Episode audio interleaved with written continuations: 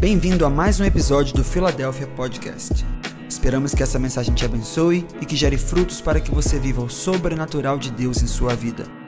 Conecte-se conosco em todas as redes sociais e também no YouTube, no arroba ifiladelphia.org. Que Deus te abençoe. Aleluia. Jesus está nesse lugar, amém? Estou muito feliz de mais um domingo nós estarmos em família. Glória a Deus. Nós vamos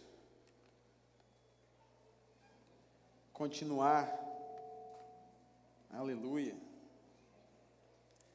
Continuar falando da nossa série, amém? Nós estamos numa série, amém, irmãos? Qual o nome da série? Hã? Comunhão que gera vida. Quem não estava aqui domingo passado, levanta a mão. Vamos lá. Isso. Tá bom, glória a Deus. Então eu vou te dar o que você está acostumado já de receber spoiler. Ok? Eu comecei uma série na semana passada, que vai acabar no próximo domingo. O nome dela é Comunhão que Gera Vida. Por que eu comecei essa série? Comecei essa série porque diante de vários fatores sociais, é, inclusive a, a pandemia, nós mudamos a nossa maneira de se comportar e de se relacionar. Nós precisamos entender que Deus, Ele trabalha com a comunhão. E por esses dois anos nós desaprendemos um pouco sobre isso. E eu comecei a falar sobre uma comunhão que gera vida, porque esse é o lugar no qual Deus nos chamou. Deus viu que uma coisa não estava funcionando muito bem no jardim do Éden. E ele disse que o que não estava funcionando bem no jardim do Éden era que o homem estava só, estava solitário. E eu falei na primeira semana que existe uma diferença entre solidão e solitude. Solidão é a dor de estar sozinho. Estou sozinho, sinto dor. Solitude é o prazer de estar sozinho, e nós, em todos os momentos, em algum momento do nosso dia, da nossa vida, precisamos um pouco de solitude. Também falei sobre, acho que pode abaixar um pouquinho minha voz. Também falei sobre a importância de nós voltarmos para esse lugar e não deixarmos ser moldados pelos fatores sociais que muitas vezes nos puxam para sermos desumanizados. Lembra que eu falei sobre isso? Nós passamos mais de oito horas com o rosto na tela e automaticamente estamos robótico. E falei também que de vez em quando o Google pergunta para você: você é um robô? E às vezes você tem que marcar lá se você não é um robô. Não sou um robô. Porque nós estamos ficando mecanizados nos nossos relacionamentos. Sim ou não, gente? Então falei também sobre a importância de voltarmos para esse lugar, porque o padrão e o estilo de vida da sociedade nos empurra para o individualismo e também para essa solidão. Falei de Elias, que estava falando com Deus de estar sozinho dentro de uma caverna, e ele fala que tem sete mil profetas, é, e ele fala assim: Eu estou sozinho, só eu estou fazendo a sua obra aqui em Israel, mas ele não conseguia enxergar que existiam mais sete mil profetas que não se dobraram. E dentro disso eu trouxe uma aplicação de pessoas que reclamam da solidão, que sentem dor por estar sozinho, mas também criticam a qualidade das pessoas que para andar com elas. Então, ninguém é bom o suficiente para andar comigo. Então, diante desse cenário todinho, e falei também de uma coisa interessante, eu falei da Tupperware. As irmãs já ficam felizes quando falam disso, né? E eu, depois eu fui descobrir que tem Tupperware que custa 300 reais. Acredita nisso, marido? Você acredita? Então, se sua esposa está mentindo sobre o preço da Tupperware, ela vai prestar conta diante do juízo de Deus. O Senhor vai perguntar: quanto custa essa Tupperware? Confessa. 300. Falei sobre isso também. E foi muito marcante para mim, porque eu falei com a Paula, conversando com a pastora Paula depois, e eu falei, e quantos retornos eu recebi sobre a palavra As pessoas vendo falando, pastor, era isso, pastor, você pregou minha vida, pastor, era isso aqui. Então Deus está nos chamando para o lugar de comunhão, uma comunhão que gera vida. E aí lembramos a nossa casa, a nossa família Filadélfia, que foi iniciada 20 anos atrás na casa do meu sogro, né? Com cinco famílias. Então nasceu na comunhão, nasceu no relacionamento. Então isso é muito importante. Então só estou relembrando para vocês algumas coisas aqui da série. Então os textos bases bíblicos que eu usei e estou usando né, nessas três semanas. É, o primeiro é Salmos 133. Salmo 133 diz o que? Ó, quão bom e quão suave é que os irmãos vivam em união. É como óleo precioso que desce sobre a cabeça, sobre a barba do Arão e vai até a orla das suas vestes. Então nós aprendemos que é na mesma, mesma atenção e mesma dedicação, mesma prioridade que eu preciso dar para unção, eu também preciso dar para comunhão. Nós falamos de pessoas que são muito boas em buscar a Deus, mas que têm uma certa dificuldade em se relacionar com pessoas. Então, é, foi interessante que eu usei também o, te, o texto 2 Reis, capítulo 4, que fala da multiplicação do azeite. E foi interessante que a mulher era viúva, ela e o profeta vai à casa dela e multiplica o azeite, mas o que faltou, meu irmão Sandro, não foi azeite, foi vasilha. E o que Deus falava ao meu coração, nós viemos do Vitória em Chamas, amém? Amém? Quem participou do Vitória em Chamas? Eu tenho uma boa notícia para te dar. Dia 7 de setembro nós vamos fazer 6 horas de adoração. 16 da tarde até 22 horas da noite. Nós estamos clamando pelo Brasil, então eu quero ver você aqui, amém? E na outra semana, no dia 13 de setembro, nós vamos começar Vitória em Chamas, segunda edição mais sete semanas, e a palavra que Deus colocou no meu coração é: Diego, a glória da segunda casa. Então aumenta a sua expectativa, porque o azeite ele está fluindo de maneira ininterrupta. Mas o azeite flui de maneira ininterrupta, mas o que falta muitas vezes são vasilhas. Então, as vasilhas estão ligadas aos relacionamentos, porque o azeite parou de fluir à medida que não tinha mais vasilhas. As vasilhas acabaram, o azeite não acabou. Então, Deus está querendo nos ampliar nos nossos relacionamentos, porque você pode estar um passo ou um relacionamento da sua próxima promoção daquilo que Deus quer fazer na tua vida. Então, olhe para a pessoa que está do seu lado e fale para ela assim: se você soubesse do meu futuro, você me trataria melhor. Amém? Glória a Deus. Então, nós estamos entrando nessa temporada. E diante disso, eu citei Mateus capítulo 24, versículo 12, que diz: Eu estou recapitulando para você, eu estou dando um spoiler, ok? E Jesus falou que nos últimos dias o amor de muitos iria se esfriar. Não é isso? Por aumentar a iniquidade, o amor de muitos iria se esfriar. Só que Jesus não foi enfático, incisivo, ele não foi direto dizendo que o seu amor ia esfriar. Ele não falou sobre isso. Então nós estamos numa guerra contra a apatia. E a igreja é o que provoca o efeito estufa. Se lá fora a temperatura está gelada, aqui dentro o nosso coração é aquecido pelo amor de Deus. Se lá fora existe indiferença e existe medo, aqui dentro existe coragem e existe graça em manifestar, em tocar as pessoas pelo amor de Jesus. Então nós estamos nessa estufa e essa estufa vai te transformar.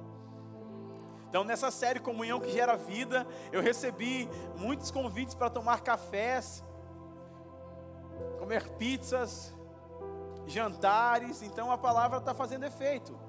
Mas não tem que fazer efeito só para a minha vida, tem que fazer efeito para o irmão que está do seu lado. Amém ou não amém? Então, convide esse irmão e fala: quem sabe não é hoje que eu pago uma pizza para você?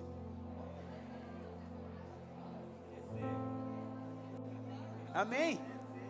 Falei sobre a mentalidade de só querer receber. Muitas vezes a gente chega nos ambientes e a gente pensa assim: todo mundo, eu falei da pizza, todo mundo está alvoroçado por causa da pizza. Primeiro, porque eu sei que você gosta de comer. Eu sei o que você faz depois do culto. Mas também poucas pessoas vêm com a mentalidade de doar. Hoje eu saí da minha casa disposto a pagar a pizza para alguém. Poucas pessoas pensam assim. Poucas pessoas pensam assim. Então, se nós tirarmos essa mentalidade de só receber e começarmos a sermos doadores, nós teremos seremos pessoas melhores naquilo que Jesus nos ensinou.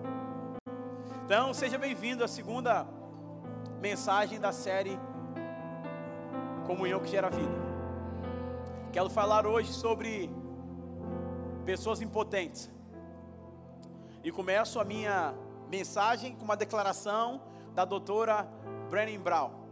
Essa doutora, eu já falei sobre ela aqui, tem um documentário dela no Netflix, não sei se você assistiu, mas vale a pena, diante de tanta coisa ruim que tem na Netflix, vale a pena você assistir. O tema é a coragem de ser imperfeito.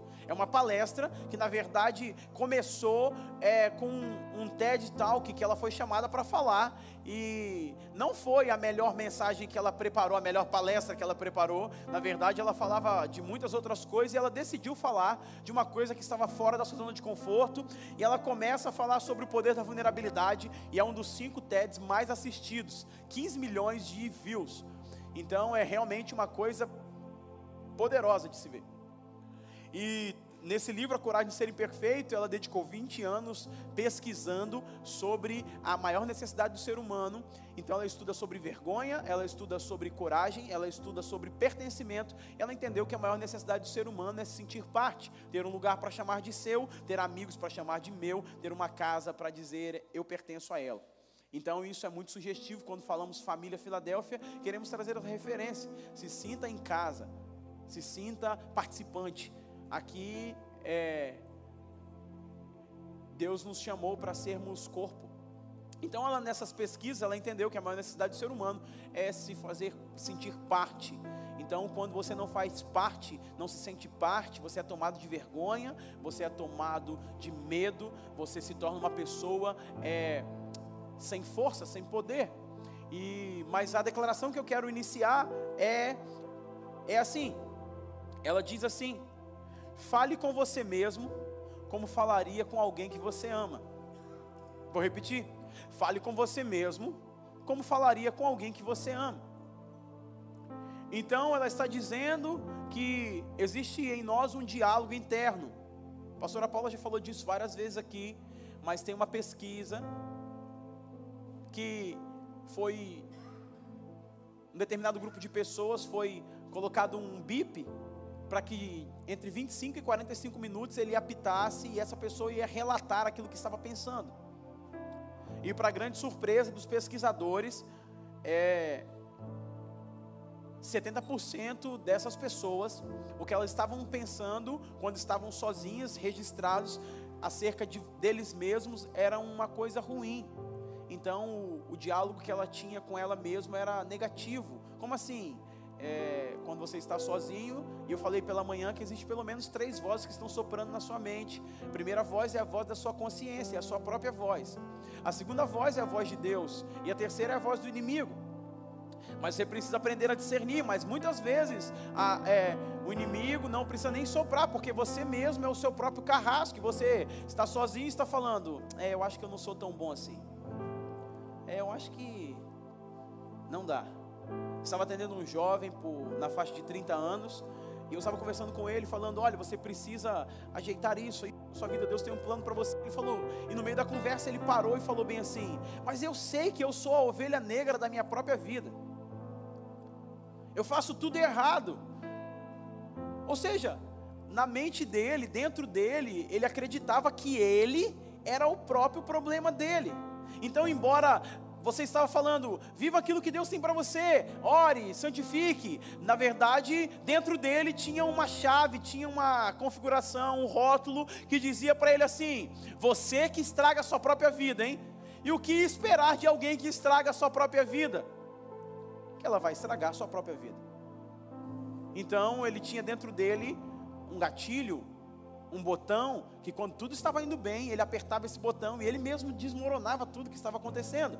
Porque a conversa que ele tinha, o diálogo interno dele, era baseado em mentiras, era baseado naquilo que ele não era de fato. Então, diante disso, eu quero mostrar para você que nós somos o resultado e nós vamos nos relacionar E o texto-chave de hoje é Mateus capítulo 22, versículo 39. Mateus capítulo 22, versículo 39. Jesus diz assim: E o segundo mandamento é semelhante a esse: Ame ao próximo. Como? Agora, uma pergunta: Como você vai amar ao próximo como a ti mesmo, se as suas conversas internas, e eu estou diante de vários psicólogos aqui, profissionais que entendem, e não me deixem errar, por favor, me ajudem. Como que você vai amar a outro se a qualidade dos seus pensamentos daquilo que você tem, a imagem que você tem sobre você mesmo, ela é negativa, ela é incompleta, ela é deficitária. Então, não há como amar o próximo se você não ama a si mesmo. E eu já quero abrir um parênteses aqui, eu não estou falando de uma ideologia humanista onde o homem está no centro, onde tudo orbita em torno do homem, mas eu estou falando um princípio de Jesus, que é ame, você precisa amar o próximo, ou seja, o próximo estará na tua vida, quer você queira ou não, tá bom? Tem pessoas que não queriam que o próximo estivesse na vida deles. Tem pessoas que queriam se relacionar só com máquinas. Porque se der um problema, ele formata, ele deleta. Celular, quando está um pouco lento, quem nunca? Só que as, as pessoas não, não podem, eu vou te falar isso aqui, talvez você não sabe, mas não pode agir dessa maneira. Então Deus está nos colocando numa escola de relacionamento. Porque o que Deus quer fazer na tua vida vai precisar de pessoas. Amém? Tem gente que demorou a falar amém. Por quê? Amar o próximo como a ti mesmo. Ou seja, a qualidade de amar o outro é determinada pelo nível que você recebe esse amor no seu coração. As ideologias humanistas dizem assim: busque a sua felicidade. Você precisa encontrar, ela está fora de você, ela está no dinheiro, ela está em pessoas, ela está em relacionamentos, ela está em promoção social, ela está no sucesso, ela está no poder. Busque a sua felicidade. E o mundo está hoje sem uma definição concreta do que é felicidade. Estude os filósofos, estude os pensadores, estude os estudiosos, vocês vão ver, eles não têm uma definição clara do que é felicidade. Então eles estão buscando uma coisa que eles não sabem, mas eles está dizendo, está fora de você. Vá correndo em busca da felicidade. E eu quero sugerir para você, segundo as palavras de Jesus, que Ele está dizendo: ame ao próximo como a ti mesmo. Quando esse amor entra no seu coração e você enche esse tanque de amor, você consegue amar as pessoas que estão ao seu redor. Então eu quero dizer para você que talvez o problema não está nas pessoas que te cercam, no, na quantidade de dinheiro que tem na sua conta, porque eu sei que ela está recheada de dinheiro. Amém. Você estava muito tenso, eu fiz isso para te relaxar um pouco. Mas não está no dinheiro, não está na promoção, no sucesso pessoal, ela está quando você recebe esse amor. Então, quando Jesus está falando ama ao próximo como a ti mesmo, ele está dizendo, você só pode dar daquilo que você tem. Quando você não tem, você não tem como dar. Então tem pessoas cobrando umas das outras aquilo que elas não podem dar, porque elas não têm. E eu gosto de usar essa analogia de um carro com um tanque de gasolina. Quando aparece aquele aquela bolinha laranja, ô oh, Senhor, toma conta dela. Aparece a bolinha laranja. Está aparecendo muito essa bolinha, porque você vai no posto um dia, você tem que voltar lá. Eu já estou fazendo amizade com, com o pessoal do, do posto. Ó, de novo você aqui, querido. É, eu venho sempre aqui. Mas quando aparece, isso é um sinal de que você está na reserva. Mas o, quanto mais fundo, quanto mais forte você pisa no acelerador do seu carro, mais aumenta o seu consumo. Ou seja, o que quer dizer? Quanto mais você se dá nos relacionamentos, mais você precisa parar para abastecer. Então, cutuque o irmão que está do seu lado Faça uma cara de profeta que eu não sei qual é até hoje. E fale, talvez você precise abastecer hoje. Que bom que você veio no posto. Que bom que você está aqui para abastecer. É, aqui o preço já foi pago. Jesus já pagou o preço na cruz. Só você acessar isso. Então, pessoas precisam abastecer. O que eu vejo hoje são pessoas andando na reserva. E andando na reserva, se alguém buzina para você, você buzina de novo, de maneira delicada. Não fique rindo que você se entrega. Mas muitas pessoas estão andando emocionalmente na reserva, porque elas não receberam, não estão fazendo a parte de que Jesus disse: ama ao próximo como a ti mesmo. O a ti mesmo está ficando muitas vezes para trás. Elas não recebem desse amor de Jesus, elas não podem dar. Então vamos avançar aqui. Então, na série Comunhão que gera vida, o Senhor está nos desafiando a romper com esse fluxo social de solidão e individualismo, para podermos criar um ambiente que nos alimenta com a vida do céu. E é nesse lugar que Deus ordena a bênção. Lembra do Salmo 133? Ali, ali aonde? Na comunhão. Na unidade, quando está em comunhão. Então, tem bênçãos que você está procurando no individualismo, no individual, que elas estão reservadas no coletivo. Então é sobre isso que eu quero tratar com você hoje. E hoje pela manhã eu trouxe essa palavra também. Então a, é, a rede social ela trouxe para nós um conceito de filtro. Hoje tudo nós podemos colocar um filtro para melhorar a nossa imagem, amém? Ontem eu cheguei numa igreja para pregar e o pastor me recebeu e falou: De perto você é mais jovem mais bonito. Eu falei: Não, pastor, é o filtro.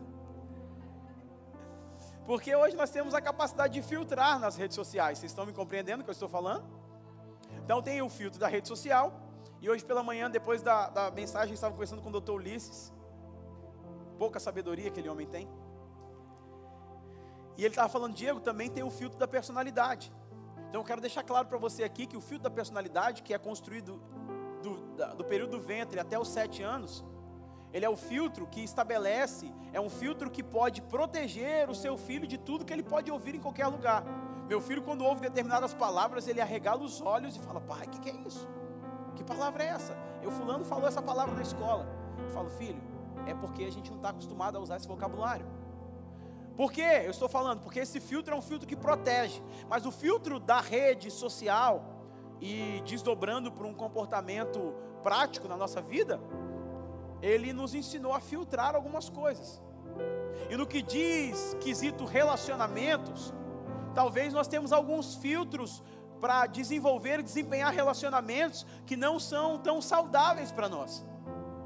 Esses filtros são baseados em experiências que formaram crenças na nossa vida. Então, quando nós temos experiências muito negativas com relacionamentos, nós começamos a desenvolver crenças e colocar filtro em relacionamentos posteriores.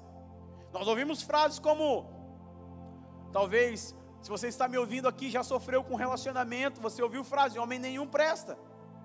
E aí, por mais que você esteja em um relacionamento, ele está indo bem, em um determinado momento ele é ativado em você e você fala: é verdade, homem nenhum presta, então eu preciso pular fora desse relacionamento. Ou você talvez ouviu que pessoas vão te ferir. Cuidado, pessoas vão te ferir. Cuidado, pessoas vão te apunhalar pelas costas. Cuidado, pessoas são más. Cuidado, hein? É todo mundo igual. Está rindo hoje, amanhã ela está falando mal de você. Tome cuidado. E com certeza você ouviu isso de pessoas que também eram feridas com relacionamentos. E isso criou um filtro para você. Outro filtro que você muitas vezes colocou na sua vida. Você não precisa de ninguém para chegar onde você precisa chegar. Você não precisa de ninguém. Porque se você pedir ajuda a alguém, você vai ter que dar crédito a essa pessoa depois e você tem que conseguir tudo sozinho. Com certeza você ouviu isso de algum meritocrata que teve que vencer na vida sozinho. Mas isso formou um filtro e hoje você não consegue confiar em ninguém. Cuidado com as pessoas da igreja, elas vão se aproveitar de você. Pastor principalmente. Você não pode se abrir para ninguém. Não se abra para ninguém. Guarde tudo para você. No seu casamento, fique só entre você e seu marido. Não busque ajuda. Não, você nasceu para andar sozinho. Não tenha nunca um melhor amigo. Fazendo sentido o que eu estou falando com vocês, irmãos? Amém? Vocês estão aí comigo? Vocês estão sérios? Eu vejo pela máscara.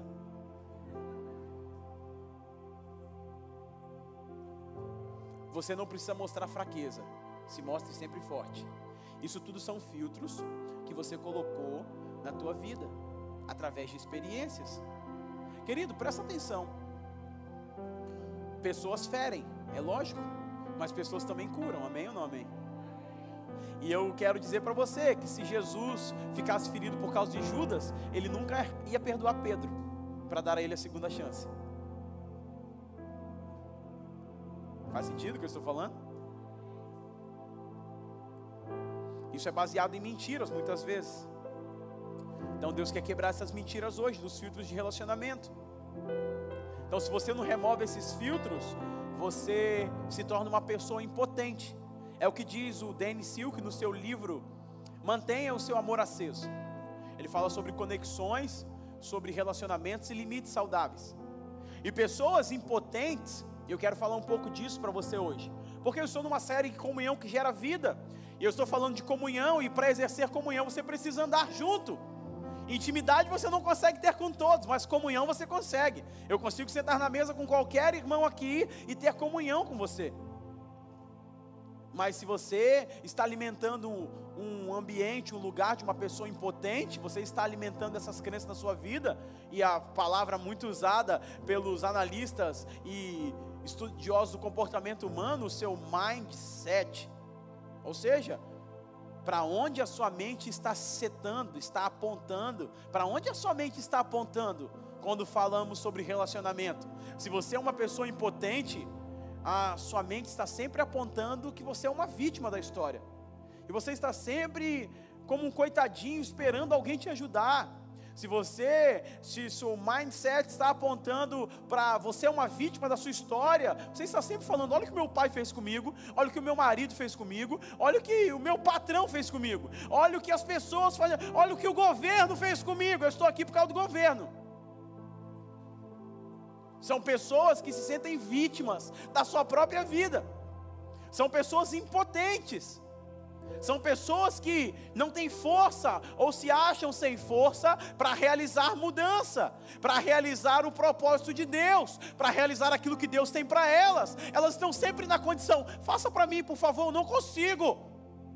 Elas estão sempre no lugar de que elas não conseguem executar. Faça isso e você vai sair dessa condição. Não, não consigo, pastor. Por isso que todas as vezes que eu recebo pessoas do meu gabinete para aconselhamento, eu tenho aprendido a trazer é, tarefas para que as pessoas possam aplicar. Leia esse livro. Eu estou com um problema nas minhas emoções. Leia esse livro. Ah, eu não consigo ler, eu não sei ler. Não tem vídeo. Ah, eu não gosto de ver vídeo. Ou compro o livro. Não, não tem dinheiro. Não te empresto o livro. Ah, eu não gosto de ler. Vem vídeo. Ah, eu não tenho internet. Ah, porque elas são pessoas impotentes. Preste atenção, Jesus sempre perguntou para as pessoas: Você quer ser curado? Você quer realmente ser curado? Ele pergunta para o paralítico, pastor Murilo: Você quer ser curado? Ele fala: Não, eu quero uma cadeira de rodas. Porque era óbvio aquilo que Jesus estava perguntando, porque ele queria dividir a responsabilidade naquilo que ele queria fazer. Então Jesus, ele está perguntando: você quer de fato ser curado? Ele fala: eu quero.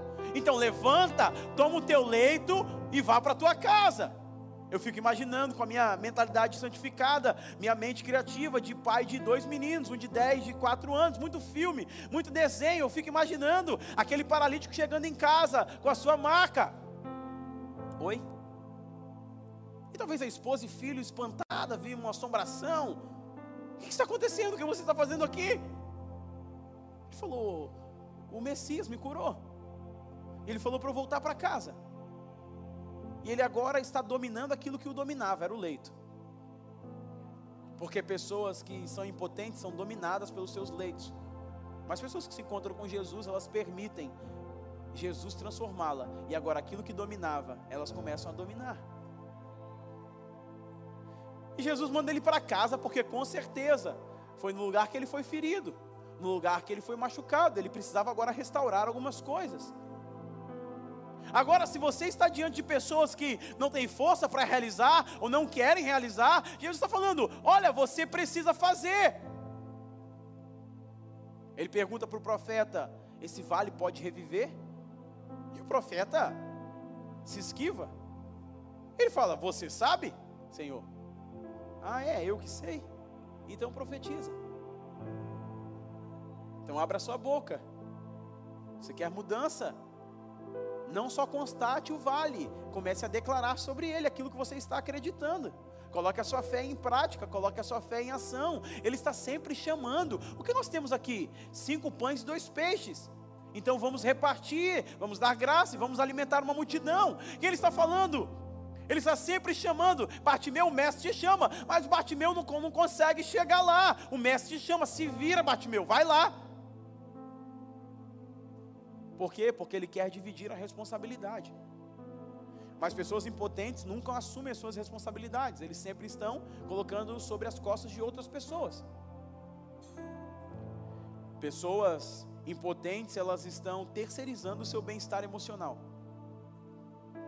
Terceirizando o seu bem-estar emocional. Então elas estão dizendo o tempo todo: me faça feliz. Você está aqui para me fazer feliz. Você está aqui para me amar.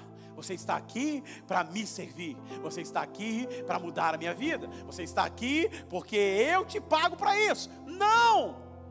Pessoas impotentes estão terceirizando e eu acho impressionante, sensacional.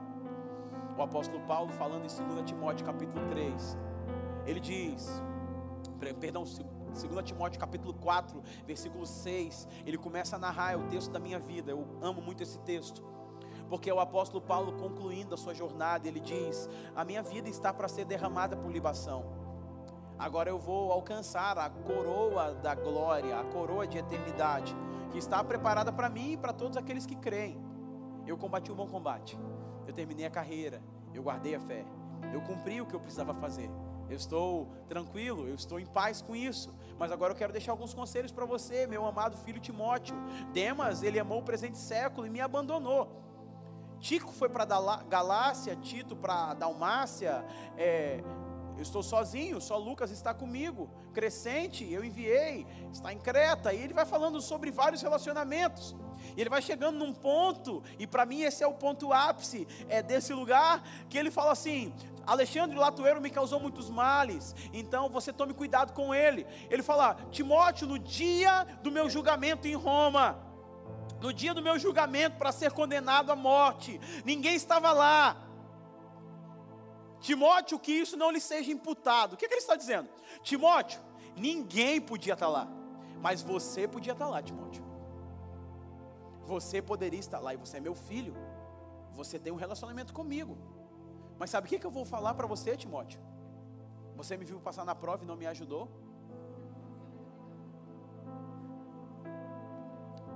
Não, Timóteo, eu não estou falando isso para você. Você podia estar lá, não estava. Mas eu quero te dizer uma coisa. Fique em paz. Não era responsabilidade sua. Não é, não é responsabilidade sua me deixar bem, me fazer feliz. Não é responsabilidade. O meu bem-estar emocional não está nas suas mãos, Timóteo. Tem muita gente que está entregando o controle do bem-estar emocional para pessoas, circunstâncias. E eu aprendi uma frase poderosa, irmãos que é o seguinte: se você não está nas mãos de Deus, você está nas mãos de alguém.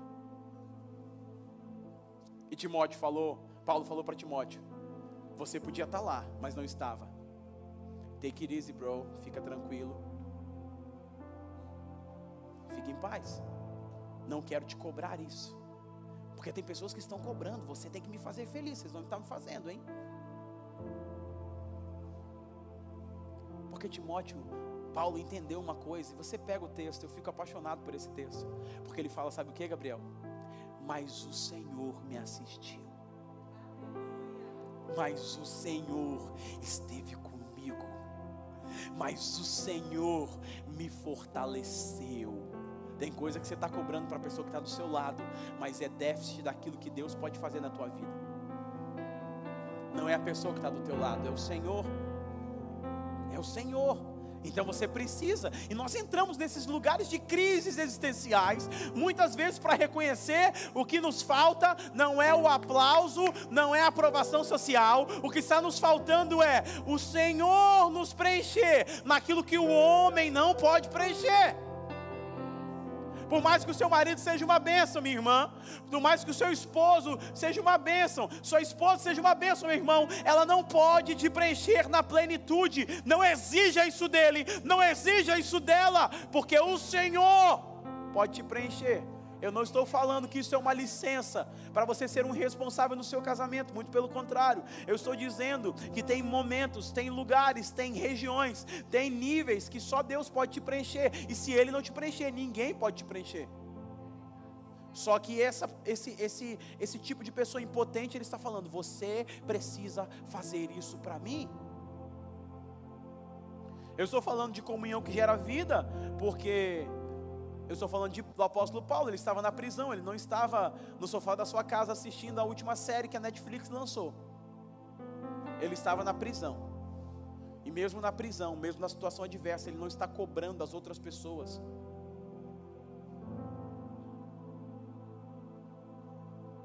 É interessante que pessoas impotentes estão falando assim: o que você pode me dar para minha vida ficar melhor? Pessoas impotentes estão falando: o que você pode me ajudar? Eu estou aqui para você me dar alguma coisa. Então me dê alguma coisa. Mas é completamente diferente do que Jesus falava. Jesus olhava para as pessoas e falava: O que queres que eu te faça? Esse modo operandi de pessoas impotentes, ele, ele, ele nos coloca num lugar de sempre esperar para ser escolhido, mas nunca escolher de que lado nós queremos estar. Como isso, pastor? Preste atenção. Quando não escolhemos e deixamos para ser escolhido, nós colocamos a responsabilidade no outro de moldar e direcionar a nossa vida. Por exemplo, imagine uma criança que está no primeiro dia de aula ela entra no refeitório com o seu lanche. E ela está olhando as mesas e os próximos 30 minutos vão definir a vida dela. Ela está falando: eu vou sentar na mesa com os atletas? Não, acho que eu não me dou bem com os atletas. Será que eu me dou bem com os atletas? Eu sei que eu tenho um porte atlético, mas eu acho que eu não. Será que eu vou entrar, sentar na mesa para jantar com os nerds? Eu acho que eu me dou bem com os nerds. Ou será que eu vou estar na mesa da, da galera da bagunça? Onde eu vou estar? Aí passa o tempo, passa o tempo, ela não escolheu lugar nenhum, alguém vira para ela e fala assim: Ei, senta aqui! Ah, então tá bom. Ei, tudo bem? Sempre quis sentar nessa mesa, sempre quis estar aqui com vocês, muito legal. E aí, tudo que acontece a partir daquele relacionamento, ela diz para ela assim: Eu nunca escolhi esse grupo, foi eles que me escolheram. Tudo que acontece, ele fala, mas eu não queria estar aqui porque eu não escolhi essas pessoas. Mas ela está num lugar de impotência. No casamento, quando acontece alguma coisa, fala, não foi isso que eu escolhi, foi acontecendo quando eu vi, aí casamos. Faz sentido o que eu estou falando com vocês? Vocês estão muito quietos? Vocês estão recebendo? Pessoas impotentes são sempre sendo escolhidas pelos meios do qual elas estão, nas circunstâncias que elas se envolvem, e elas sempre são reféns da situação. Olha a igreja que eu estou agora. Eu não escolhi isso para mim. É o caso, é a história do pai do homem numa família que adota uma criança, uma adolescente. E todas as vezes que eles iam brigar, adolescente falava bem assim: Mas você que quis me adotar. Um dia eu vou embora dessa casa. Um dia eu vou embora dessa casa. E um dia eles brigaram e o pai fez as malas dela. E ela falou: Um dia eu vou embora dessa casa. As malas estão no carro, então entra. Ele colocou a menina dentro do carro. E ele pegou o carro e foi dirigindo. Ele falou: Para onde você quer ir? E ela chorando: Para onde você quer ir? Ele deixou ela na rodoviária. Abriu as malas do, o porta-malas do carro e falou: Aqui estão suas malas. Mas para onde eu vou? Você é meu pai. E ele fala para ela uma coisa interessante. Eu te adotei como filha, mas você não me adotou como pai. Pessoas impotentes, elas não são responsáveis pelas suas atitudes. Então por isso que elas não compram a ideia de eu estou nisso, eu escolhi isso para mim, por isso que eu estou vivendo isso. Eu escolhi essa realidade, eu escolhi a pessoa que está comigo, eu escolhi essa igreja, eu escolhi para ser. Elas sempre querem ser escolhidas, porque elas querem se isentar da responsabilidade. Vamos mais um pouco.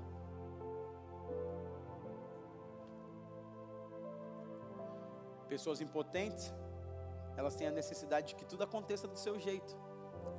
Elas querem manter o controle. Preste atenção, querido. Manter o controle sobre pessoas, sobre situações, é muito cansativo. É muito, mas muito cansativo. Pessoas impotentes estão querendo controlar as outras. Não sente desse jeito. Não coma isso. Não se expresse dessa maneira. Hoje pela manhã eu falei que uma vez uma pessoa chegou para mim para me pedir perdão e ela falou bem assim: eu, tô, eu quero que você me perdoe porque eu ficava irritado com a sua alegria. Porque pessoas impotentes não permitem que as pessoas ao redor delas sejam elas mesmas, porque nem ela sabe quem ela é. Então eu quero te dar uma palavra.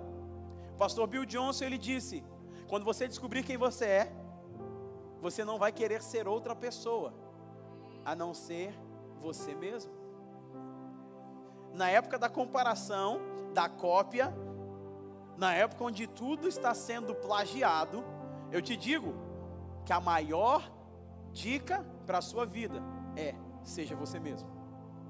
Porque o original vale muito mais do que a cópia. Então você está querendo ser uma cópia de alguém? Não seja, isso vai desconfigurar a sua identidade. Mas pessoas impotentes querem controlar as outras as emoções das outras. E elas ficam muito cansadas, porque elas não nasceram para isso. A expectativa é tão alta de pessoas impotentes que elas nunca podem ser supridas. O que que acontece? Elias estava reclamando da sua solidão, mas ele também estava dizendo: tem sete mil profetas, mas eles são inadequados para se relacionar comigo, porque eu sou o bom, eu sou o bom, eu sou o bom. Então, pessoas estão criticando a solidão, mas não estão cooperando com as pessoas que se aproximam para elas. Então, não chore pelas pessoas que saíram da tua vida, celebre quem está chegando. Então, eu oro para que Deus abra os seus olhos para que você veja. Tem muita gente boa que Deus está querendo conectar a você, mas isso é para a próxima semana. Segure um pouco a sua ansiedade. Então, Jesus está falando: ama o próximo como a ti mesmo mas você toma tantas decisões que condenam e que vão, comprometem o amor que você tem por ti. Eu estou falando de pessoas boas, irmãos. Eu não estou falando de pessoas que não querem caminhar e fazer aquilo que é certo. Eu não estou falando de pessoas com a intenção errada. Eu estou falando de uma boa motivação, mas que muitas vezes são impedidas de viver essa comunhão que gera vida. Está fazendo sentido o que eu estou falando? Faz sentido? Amém ou não amém? Então eu quero partir para o meu ponto final. E meu ponto final, ele está baseado em muitas vezes esses comportamentos que eu falei de pessoas impotentes, eles criam em nós bloqueios e ataduras que nos impedem de nos relacionarmos na plenitude. Mas é interessante que Jesus, quando ressuscitou Lázaro, e a palavra está lá em João capítulo 11, versículo 44, e ela é, é importante você saber disso. Jesus ele disse para curar Lázaro, o que é que ele disse? Tirai a pedra. Quando ele diz tirai a pedra, o que, que acontece? Ele mesmo grita: Lázaro, saia para fora. Vem para fora, Lázaro. Sai para fora é pleonasmo. Cadê os professores de português? Então, Lázaro vem para fora. E quando Lázaro vem, ele vem, ele está vivo, sim ou não? Sim ou não, irmãos? Tá ok? Cutuca a pessoa que está do seu lado, ela está viva? Ela não é um robô? Marque no quadradinho embaixo então. Ela não é um robô, ela está viva. Ela já está viva em Jesus. Amém? Porque o Senhor nos ressuscitou com Ele. Nós estávamos mortos, nossos pecados e delitos, influenciados pelo o, o príncipe da potestade do ar, na, filhos da desobediência, mas o Senhor nos resgatou, nos fez vida e vida em abundância, e nós estávamos mortos e agora temos conexão com o Senhor, somos cheios do Espírito Santo, irmãos, adoramos, somos filhos de Deus, tudo em nossa vida está mudado, amém? Glória a Deus. Assim também era Lázaro. Lázaro no próprio milagre, ele estava sentindo no corpo o poder da ressurreição. Ele agora está andando, só que quando ele sai daquela tumba, Walter, daquela caverna, Pira, ele sai conforme um zumbi da série The Walking Dead. E é esse texto que eu quero ler com vocês. João 11, 44. João 11, 44. Diz assim: e o morto saiu. Está aqui o texto? João 11, 44.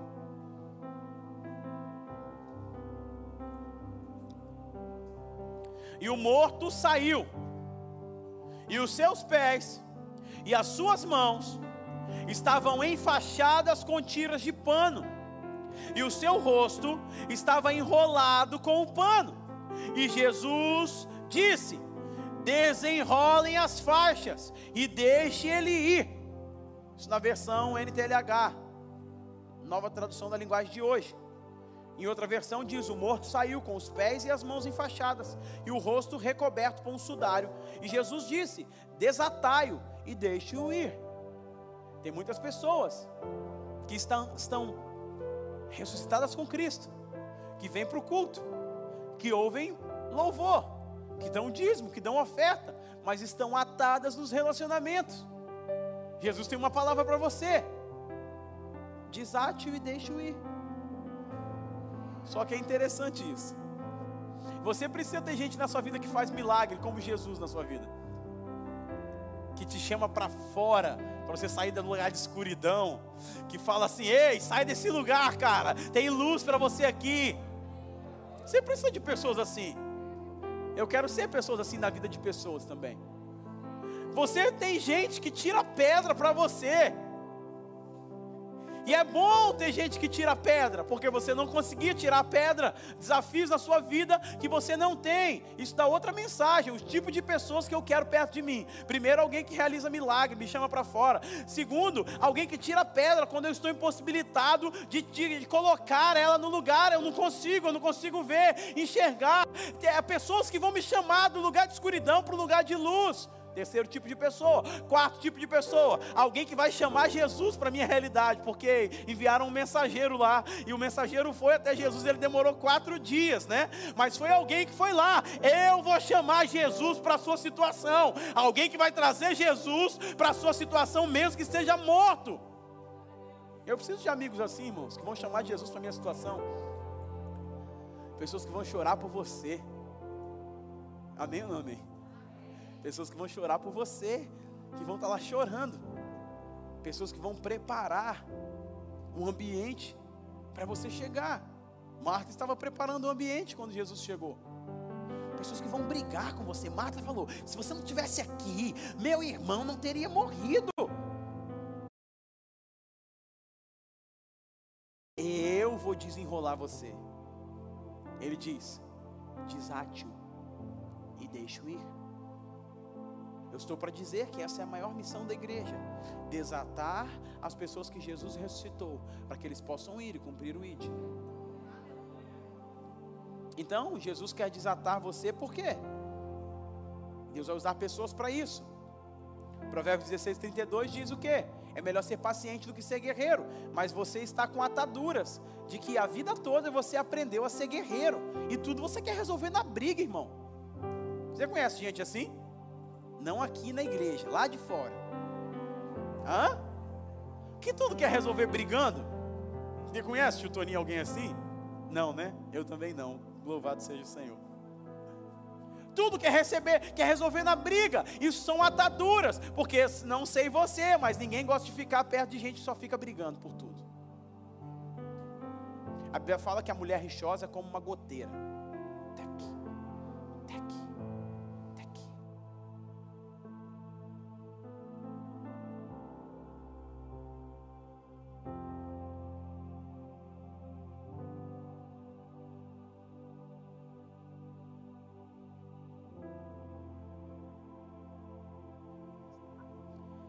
Bíblia fala que a mulher é rixosa como uma goteira.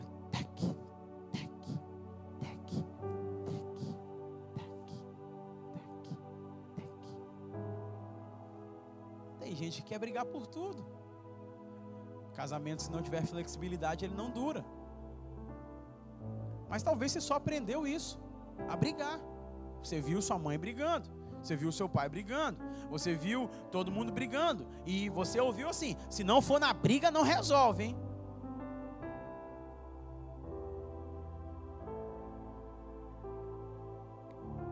Talvez você está andando com a atadura de uma desconfiança em excesso. Todo lugar que você chega, você está com os dois pés atrás, você não consegue se relacionar com ninguém, porque você está sempre dizendo, achando que a, a, é a síndrome da conspiração. Todos estão contra mim e eu nunca consigo me relacionar com ninguém. Talvez a atadura que te trava é a vergonha. Ou talvez a atadura que te trava é o medo de intimidade, de se envolver com pessoas. Talvez a atadura que te trava é ser uma pessoa reativa. Quem era uma pessoa reativa? Enquanto as pessoas me amam, quem me ama eu amo. Quem me odeia, como diria o meu filho mais novo, Daniel, eu odio. A pessoa é boa enquanto as pessoas são boas com ela. Quando alguém pisa no calo dela, ela diz a frase que você não, nunca disse essa frase, mas está escrito no meu sermão. Eu sou crente, mas não sou besta. Eu sou crente, mas não piso no meu calo. Eu sou crente, mas não tenho sangue de barata. Eu tenho, sou crente, mas tem limite. Isso eu vou falar na semana que vem. Não é sobre não é sobre comportamento, é sobre natureza. Você só pode responder quem você é.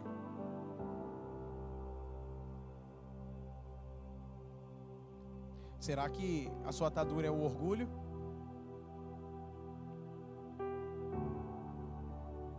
Será que a sua atadura é uma vontade enfraquecida? Imagine, pense comigo, irmãos. Estamos diante de uma cerimônia de casamento. Os noivos se apresentam um ao outro e chega aquele momento dos votos. E nos votos, o homem vira assim e fala assim: Eu vou tentar te amar. Eu vou tentar ser fiel a você. Eu vou ver se eu consigo ter paciência. Eu não sei se vai dar certo, mas eu vou me empenhar.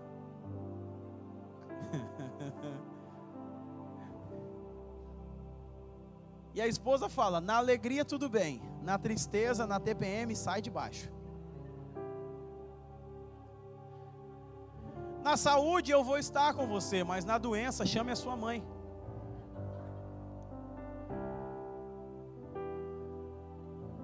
Na riqueza, me dá o seu cartão. Na pobreza, dobre o turno do seu teu trabalho. Eu acho que até a morte o separe é muito tempo, mas podemos tentar pelo menos até a meia idade. Ou se você vai levar o seu filho na escola, matricula o seu filho na escola e chega lá e você entrega o seu filho. E eles falam assim: Eu vou ver, eu vou tentar proteger ele hoje, tá bom? Não sei se vai dar certo. Ou vou tentar ensinar alguma coisa para ele. Talvez a sua atadura é nunca se entregar por completo. Você está sempre com reservas. Você está sempre com o pé atrás, porque disseram para você que a alegria de pobre dura pouco. E se tem muita coisa boa acontecendo na sua vida, você está sempre olhando para um lado, para o outro, porque alguém pode te apunhalar pelas costas.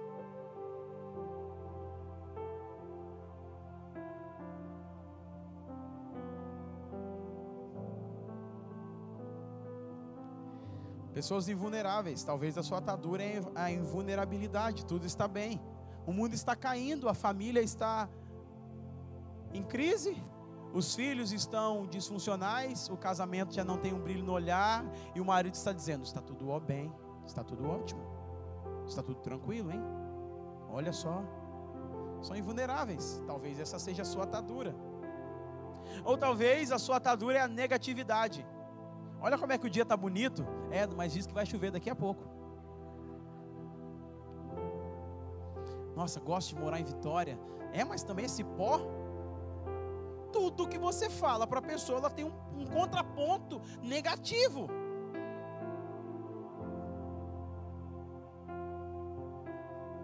Só quero te dizer que pessoas negativas carregam consigo uma nuvem nebulosa densa, negra, isso não é racismo, tá bom? Tem que explicar hoje para as pessoas. Consigo e elas têm poder de mudar atmosferas, elas chegam e mudam atmosferas, contaminam pessoas ao seu redor. Mas ninguém gosta de ficar perto de pessoas negativas. Vou te dar uma dica.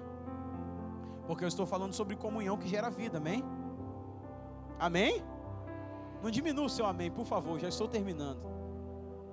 É muita verdade em pouco tempo.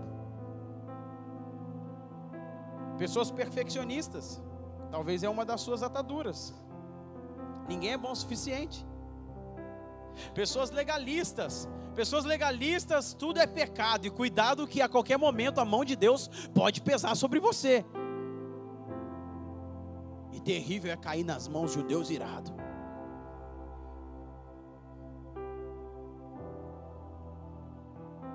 É, é, é, talvez a sua atadura é uma, a fofoca. E sabe como é que funciona a fofoca para muitas pessoas? Eu quero me conectar com o irmão aqui, então. Vou, calma, irmão, deixa eu falar. Deixa eu falar, vem cá. Não é você o fofoqueiro, não. Você é um homem santo. Você é um homem de Deus. Deixa eu. Posso falar agora? Eu vou me conectar com o irmão e eu falo, meu irmão, eu quero muito estar perto dele, eu quero ser amigo dele. Só que eu não aprendi a me conectar com as pessoas, falando, e aí, tudo bem? Tudo jóia? E aí, você torce para qual time? Flamengo, boa. Sabedoria na sua vida eu vejo. Vejo que você é um profeta. Isso, isso aí. E eu vou me conectar. Eu não aprendi a me conectar assim. Para eu me conectar com ele, me aproximar dele, eu tenho que falar de uma terceira pessoa. E eu começo a falar: Olha, tem um fulano de tal lá? Queria te compartilhar só para você orar. Eu desço a lenha na pessoa. Olha, terrível. Desviou. Só Jesus. Porque eu quero me aproximar dele. Mas eu não, eu não fui treinado a me aproximar dele de uma maneira saudável. Eu preciso desconstruir alguém para mostrar que tem crédito com ele. Viu, meu irmão? Como eu falei coisa boa de você? Então, tem pessoas que foram treinadas para isso. Então preste atenção. Pessoas impotentes falam de pessoas. Pessoas maduras, pessoas poderosas em Deus, elas falam daquilo que Deus está fazendo. Elas falam das suas próprias vulnerabilidades. Elas não falam de outras pessoas. Então, se alguém quer se conectar com você e não sabe ainda, não foi treinado, não estava ouvindo essa pregação e vai falar de alguém, fala: meu irmão, eu também quero me aproximar de você, mas vamos falar de coisa boa. Se for uma mulher, fala, vamos falar de Tapaué. Ela vai ficar muito feliz. Você está entendendo o que eu estou falando aqui, irmãos? Então, pessoas, então eu te faço um convite nessa noite. Saia da defensiva. Porque a armadura que te protegeu foi a mesma que te impediu de te relacionar. A autoproteção nunca foi para te poupar, mas sim para te fazer fugir dos seus medos. Então, se a vida te ensinou a colocar filtros, Jesus hoje está querendo te curar pelo amor dele. Por isso, por amor de Cristo, eu me regozijo nas minhas fraquezas, porque quando eu sou fraco, aí que eu sou forte.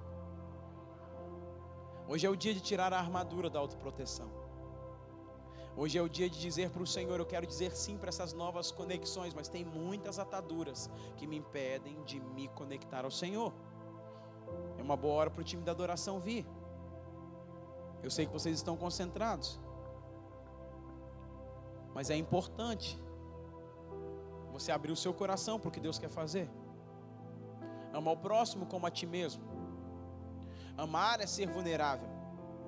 Amar é correr risco. Amar é se entregar, amar é perdoar, amar é diminuir as distâncias. E Romanos 12, 9 diz que o seu amor não seja fingido, não seja fake, mas ele seja verdadeiro. Então coloque a mão sobre o seu coração. Deus está falando com você hoje. Então deixe Ele ministrar você. Nós estamos entrando numa temporada de muitos relacionamentos que Deus vai nos colocar perto de muitas pessoas. Mas o segredo do sucesso não é chegar lá, é saber se manter nesse lugar. Muitas pessoas se prepararam e desejaram muito chegar, mas quando chegaram, não se prepararam para ficar. Então Deus está nos treinando para essa nova estação. Coloque a mão sobre o seu coração e peça, Senhor, Vai falando com Ele. Cura o meu coração. Ministre o meu coração. Talvez eu estou com medo. Mas Jesus disse: Assim como o Pai me amou, eu também te amei. Então permaneçam no meu amor. João 15, 9. Feche seus olhos agora. Toda palavra é um convite para uma experiência. E agora Ele está nos convidando para uma experiência. Cada um no seu nível, na sua realidade. Talvez você está em casa ouvindo. Deus está te convidando para uma experiência. É hora de tirar a armadura, sair da defensiva, deixar Ele te curar. Amar é ser vulnerável. Uma comunhão que gera vida é como ferro afia o ferro, irmão afia o irmão.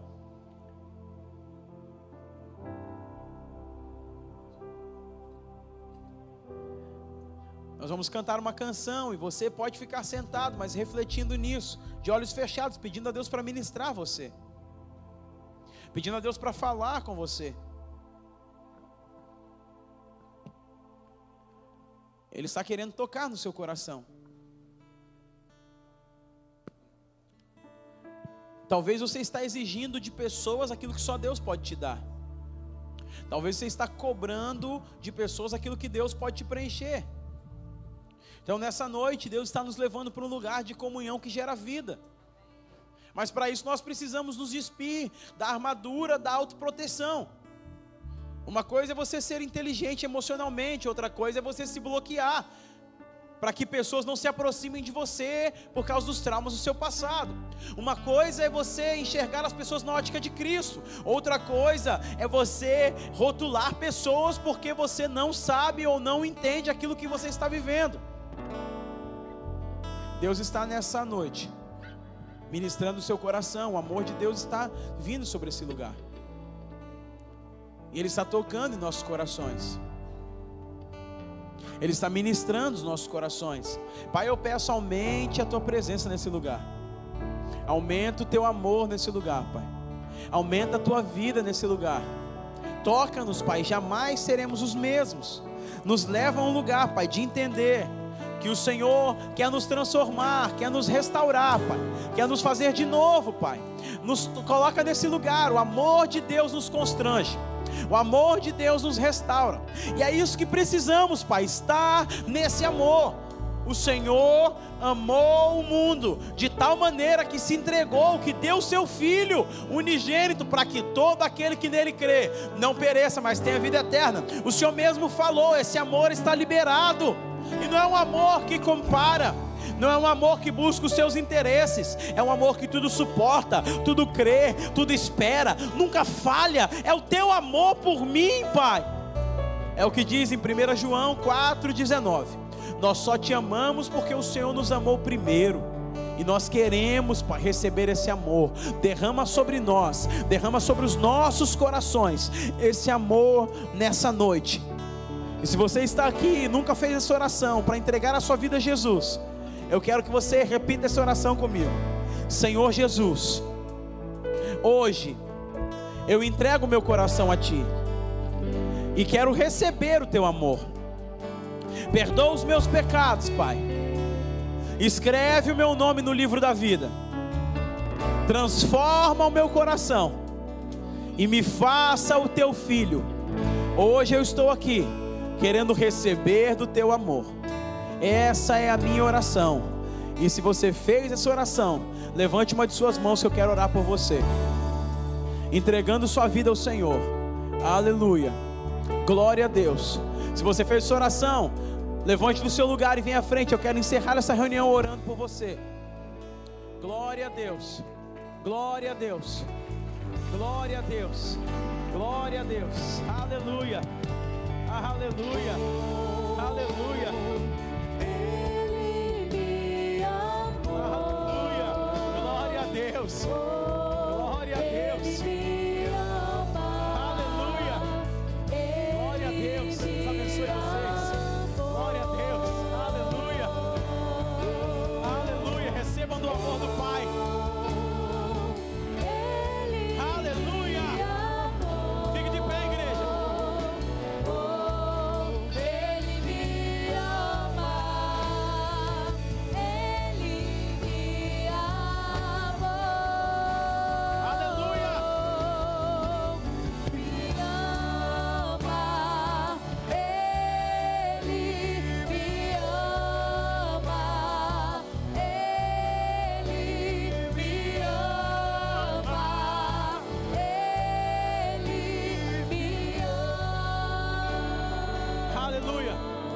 Aqui à frente, coloca a mão sobre o seu coração.